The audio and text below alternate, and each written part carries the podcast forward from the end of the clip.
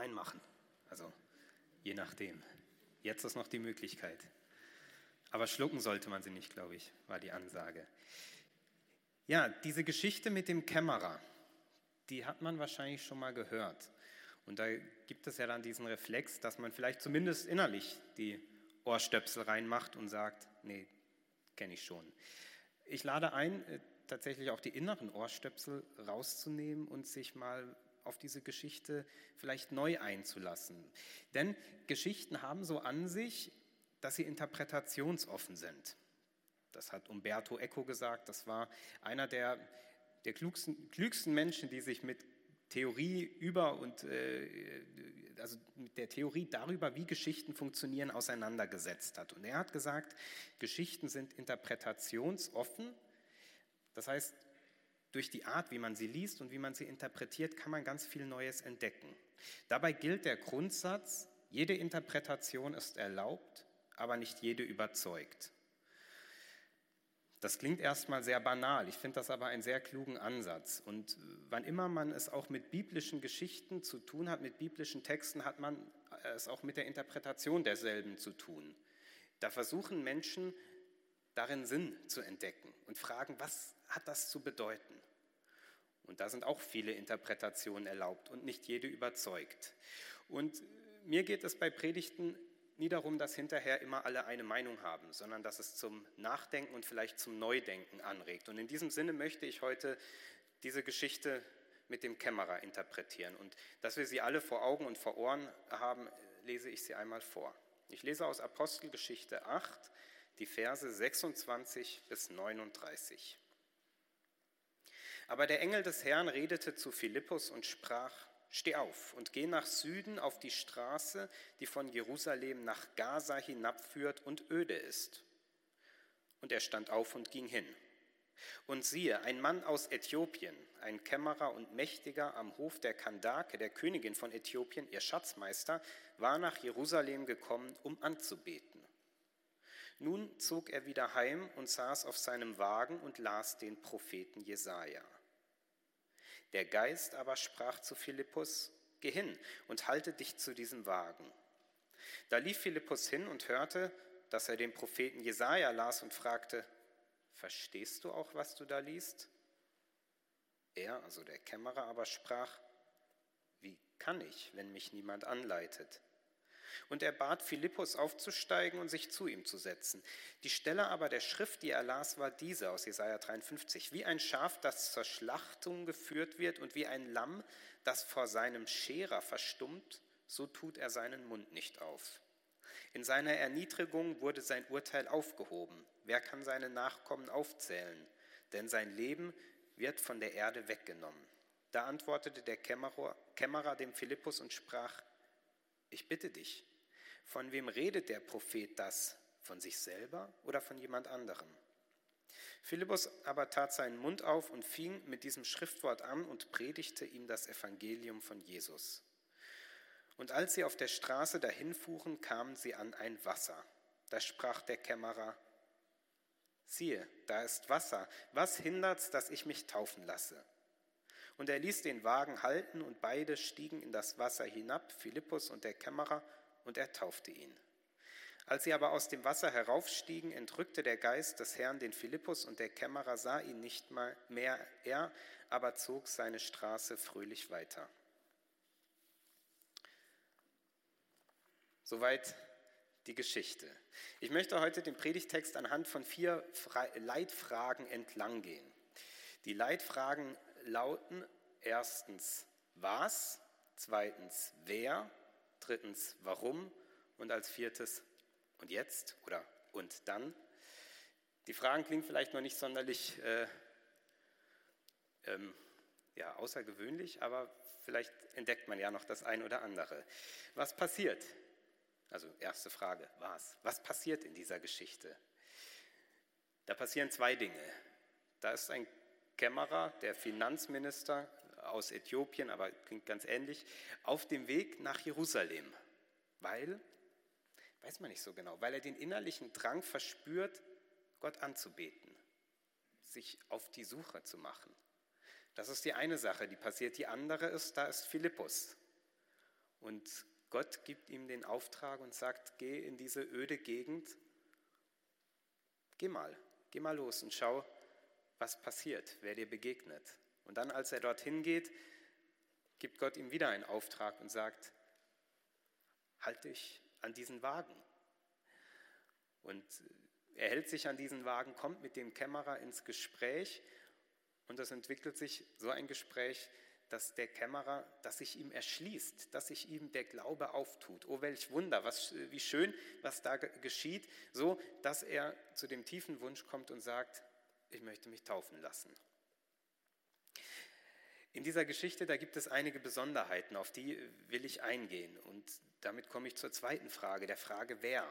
Denn es ist interessant, die, die Personen, die in dieser Geschichte handeln. Da haben wir zum einen den Philippus. Über den weiß man ein bisschen was. Das war ein Diakon in der Jerusalemer Urgemeinde, also einer, der sich im Glauben bewährt hatte, einer, der sich im Glauben ausgezeichnet hatte, einer, der gelernt hatte, Verantwortung zu übernehmen in der Gemeinde, einer, der schon so ein bisschen Bescheid wusste und einer, der in diesem Moment den Mut hat, auf diesen komischen Auftrag Gottes zu hören. Geh da auf diese öde Straße, in diese öde Gegend und schau mal, was passiert.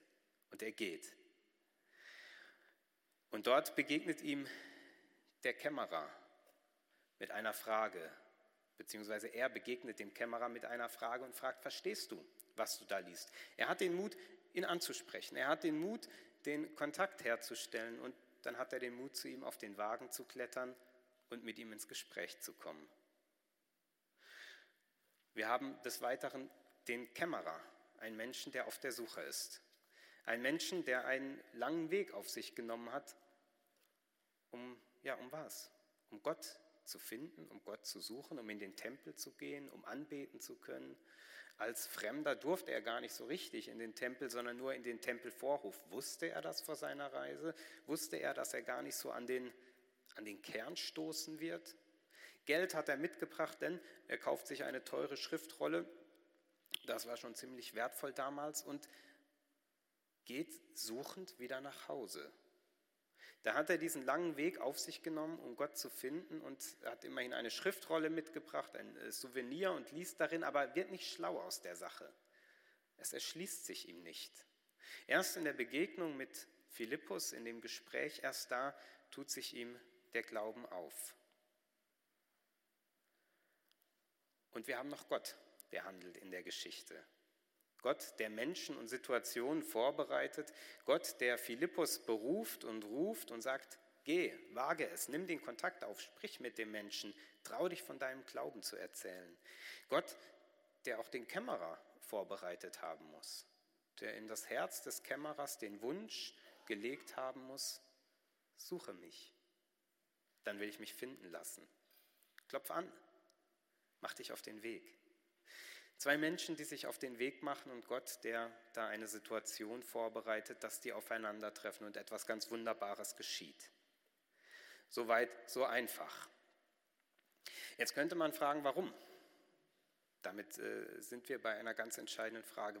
Warum wird diese Geschichte erzählt? Warum wird sie so erzählt, wie sie erzählt wird? Es gibt in der Literaturwissenschaft ein Prinzip, das nennt sich Hyperprotected Cooperative Principle das war Englisch, und heißt übersetzt hochgradig geschütztes Kooperationsprinzip. Klingt kompliziert, ist eigentlich ganz banal, aber wichtig. Das ist die Grundannahme, die man bei der Arbeit mit Texten haben muss, dass die Sachen nicht zufällig dastehen, sondern dass sie mit Absicht aufgeschrieben wurden und dass sie mit Absicht so aufgeschrieben wurden. Ich erinnere mich, dass wir in der Schule manchmal im Deutschunterricht bei Romaninterpretation oder Gedichtinterpretation, wenn wir nicht weiter wussten, meldete sich irgendein Schüler und sagte, Herr Lehrer, ich glaube, das steht, der hat überhaupt nichts dabei gedacht, als er das aufgeschrieben hat. Er hat einfach so hingeschrieben. Die Antwort war im Prinzip immer falsch. Denn die Grundannahme ist, dass was da steht und wie es da steht, steht mit Absicht so da, wie es da steht. Diese Annahme möchte ich auch für diesen Text nehmen. Und wenn man diesen Text anschaut, dann merkt man, da kommt jemand zum Glauben aus einem fremden Land. Wenn man die Apostelgeschichte anschaut, dann merkt man, das hatten wir schon. Kapitel 2, die Pfingstgeschichte, Menschen aus aller Herren Länder, die sich gerade in Jerusalem befinden, die bekommen das Evangelium gepredigt und kommen zum Glauben. Das ist noch gar nicht das Entscheidende, dass wir es hier mit einem Äthiopier zu tun haben, der nach Jerusalem reist und zurückreist und zum Glauben kommt. Das ist noch nicht der springende Punkt. Schließlich kamen an Pfingsten ja auch Heiden, Ausländer zum Glauben, sogar Menschen, die noch nicht mal auf der Suche nach Gott waren, die einfach nur da waren und vom Geist Gottes bewegt und berührt wurden. Was ist also das Besondere an dieser Geschichte, dass sie mit so einer Ausführlichkeit erzählt wird? Das ist vielleicht eine Anleitung, wie Taufunterricht eigentlich sein sollte, eine Anleitung zur Spontantaufe. Nein, ich glaube, da steckt noch mehr dahinter. Und dazu nochmal ein konzentrierter Blick in den Text und nochmal die Frage nach dem Wer. Mit wem haben wir es hier zu tun? Mit dem Kämmerer. Und das ist nicht nur ein Fremder, sondern ein besonderer Fremder. Ein Eunuch, Eunochos im Griechischen. Fünfmal wird das in diesem Text gesagt, in diesen wenigen Versen, fünfmal, das ist eine Worthäufung. Und wenn Worthäufungen in Texten auftauchen, dann meistens, weil das Wort wichtig ist, damit es niemand überhört. Habt ihr die Geschichte gehört? Mag uns Lukas hier sagen, wir haben es mit einem Eunuchen zu tun, einem Entmannten. Das ist wichtig. Alle gehört wirklich ein Eunuch. Fünfmal wird das in diesem Text gesagt. Warum ist das wichtig, könnte man fragen. Ganz einfach, weil ein Eunuch in der Gemeinde des Herrn nichts verloren hatte. Das war Gesetz.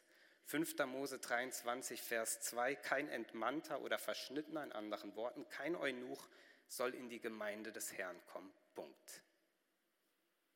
5. Mose 23, Vers 2. Das kannten die Leute damals. Die kannten die Gesetze, die wussten, was da steht. Die wussten 5. Mose 23, Vers, also sie hat noch keine Kapiteleinteilung, aber die wussten in der Torah, relativ weit hinten, da steht, kein Eunuch kann und soll in die Gemeinde des Herrn kommen. Punkt. Denn der war sexuell unrein und raus mit ihm. Sicher lassen sich für 5. Mose sozialhistorische Erklärungen finden, aber die Botschaft, der Inhalt dieses Verses, der war den Menschen damals bekannt. Der war Philippus bekannt. Ein frommer Mensch, der kannte die Schriften. Der Eunuch, der Kämmerer aus Äthiopien, das war nicht nur ein Fremder, nein, der war auch noch in geschlechtlicher und sexueller Hinsicht unrein. Der durfte nicht dazugehören. Das war wortwörtlich ausgeschlossen. Ja, man konnte damals aus sexuellen oder geschlechtlichen Gründen außen vor bleiben, außen vor bleiben in der Gemeinde des Herrn. Zurück zum äthiopischen Eunuchen. Der fängt an, mit Philippus über den Glauben zu sprechen und stellt dann irgendwann in dieser Geschichte eine ganz entscheidende Frage. Und ich glaube, man darf nicht unterschätzen, wie entscheidend diese Frage ist. Da fragt er, was hindert, dass ich mich taufen lasse? Da kannst du nur eine Antwort drauf geben. 5. Mose 23, Vers 2 hindert leider daran, dass du dich taufen lässt. Du bist entmannt. Kein Eunochos darf in die Gemeinde des Herrn kommen. Sorry, wir haben uns so gut unterhalten. Ah nee, so geht die Geschichte gar nicht. So müsste die Antwort eigentlich lauten. Denn äh, so steht es ja da in 5. Mose 23, Vers 2. Was spricht dagegen, lieber Eunuch? Naja, hm, dass du geschlechtlich und sexuell anders bist. Das spricht dagegen. Sorry, Taufe ist nicht. Du kannst nicht, du darfst nicht dazugehören zur Gemeinde. Nein. Wir haben die Geschichte gehört, sie geht anders weiter. Und als die Frage aufkommt in dieser Geschichte, was spricht dagegen, da gibt die Geschichte selbst eine ganz bemerkenswerte Antwort.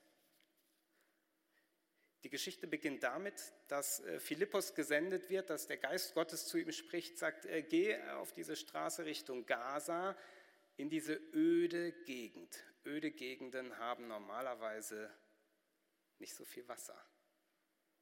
Geh in diese öde Gegend, mach dich auf da, wo Staub trocken ist und äh, nimm dir am besten was zu trinken mit. Dann kommt diese Frage, was hindert es, dass ich mich taufen lasse? Und dann ist da plötzlich Wasser.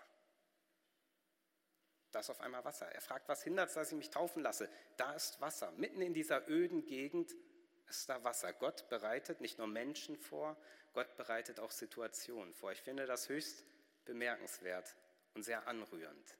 Da ist einer, der ist auf der Suche nach Gott und eigentlich darf er und kann er und geht nicht. Und Gott bereitet genau den vor. Gott bereitet genau Philippus vor und sagt, mach dich auf den Weg. Der macht sich auf den Weg. Und da treffen diese Gestalten aufeinander. Und dann kommt diese Frage, was hindert es, dass ich mich taufen lasse? Und Gott bereitet die Situation vor und da ist Wasser. Fast so, als sollte damit gesagt sein, nichts hindert es, dass du dich taufen lässt. Hier ist sogar Wasser. Gott gibt sogar in der Dürre Wasser. Und dann lässt er sich taufen. Man könnte sagen, ein Tabubruch, aber der passiert in dieser Geschichte.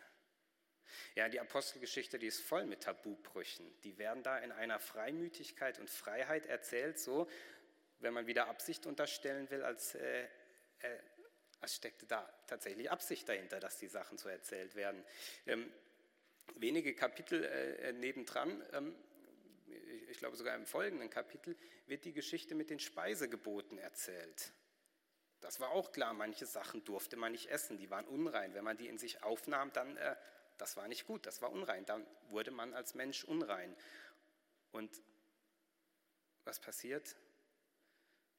Der gute Petrus hat einen Traum, in dem ihm all diese Tiere dargeboten werden. Und die, eine Stimme sagt, iss. Und er sagt, nee, geht nicht, die sind unrein. Da ist eine Grenze, da ist eine klare Trennung zwischen rein und unrein, heilig und unheilig. Das geht nicht. Und die Stimme sagt, ist. Und irgendwann merkt er, okay, vielleicht hat sich da was verändert. Ich glaube, genau so ist diese Geschichte auch zu verstehen. Da gab es eine Grenze, die war ganz klar benannt. Kein Eunochos, kein sexuell Unreiner, keiner, der da anders tickt, ob nun gewollt oder ungewollt, passt rein. Und dann ist da einer und der fragt, was hindert es, dass ich mich taufen lasse? Nenn mir die Gründe. Gibt es Gründe? Nein, hier ist Wasser. Die Schranke, wer rein darf in Gottes Gemeinde, die verläuft nicht an der Linie des Geschlechts. Die verläuft nicht an der Linie der sexuellen Identität. Damit sind die Fragen nach dem äh, Verhalten im Bereich der Sexualität nicht aufgehoben. Paulus äußert sich da immer wieder in aller Deutlichkeit gegen Prostitution, gegen Knabenschänder, gegen Zügellosigkeit, gegen Inzest, gegen Untreue.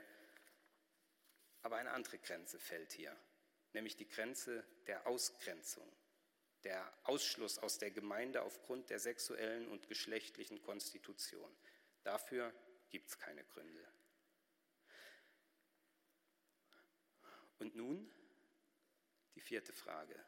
Und nun eine alte Geschichte, meine Güte, 2000 Jahre.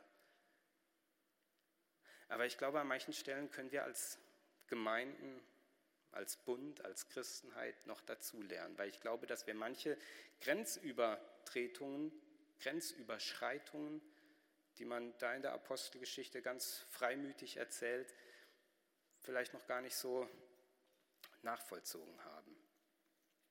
Ich erinnere mich an etliche Gespräche, die ich äh, als äh, Baptisten Schöne, äh, Wannsee gehören wir zu den Baptisten Schöneberg. Und da erinnere ich mich an viele Gespräche, die ich mit Menschen dort in der Gemeinde hatte, die genau das erlebt haben.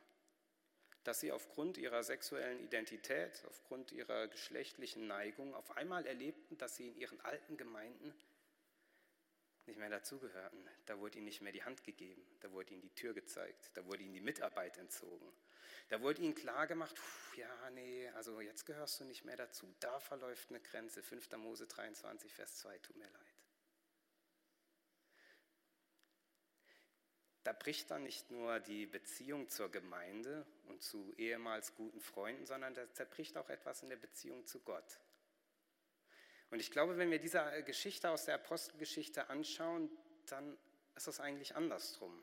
Dann will Gott gar nicht, dass diese Beziehungen zu ihm zerbrechen, sondern er will sie aufbauen. Da beruft er Menschen, da beruft er seine Mitarbeiter, da beruft er seine Diener und sagt, mach dich auf den Weg für diesen Menschen. Los, mach dich auf, da gibt es einen, der sucht mich und der soll mich finden und dazu will ich dich gebrauchen. Da beruft Menschen aus Äthiopien, sich auf lange, gefährliche Reisen zu machen, um Gott zu finden. Und da schenkt Gott Wasser mitten in öden Gebieten, dass Menschen getauft werden können. Ich finde das sehr anrührend und ich finde das ein, ein wunderbares Bild dafür, wie Gemeinde sein könnte. Als ein Ort, wo Menschen mit dazugehören und wo diese Fragen, was hindert es, dass ich dazugehöre, so freimütig und offen beantwortet werden wie in der Geschichte. Nämlich nichts hindert, dass du dazugehörst. Was hindert es, dass Menschen aller Art, aller Geschlechts, aller sexuellen Empfindungen zu Jesus kommen können? Was hindert es? Nichts, glaube ich. Amen.